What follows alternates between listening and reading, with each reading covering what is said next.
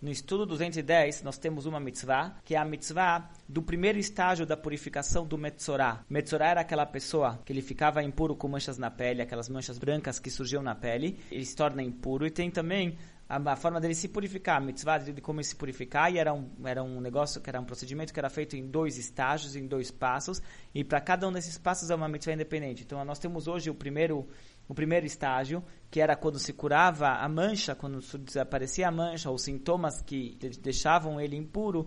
Então, ele tinha que trazer, fazer esse procedimento. Como era esse procedimento? Se pegava alguns tipos de galhos, amarrava eles com uma lã, se pegava dois pássaros também, um desses pássaros era abatido, se misturava o sangue desse, desse pássaro junto com água, daí mergulhava aqueles galhos com aquela lã nessa mistura de água e sangue se aspergia do, dessa água em cima da pessoa que estava ficou metzorá.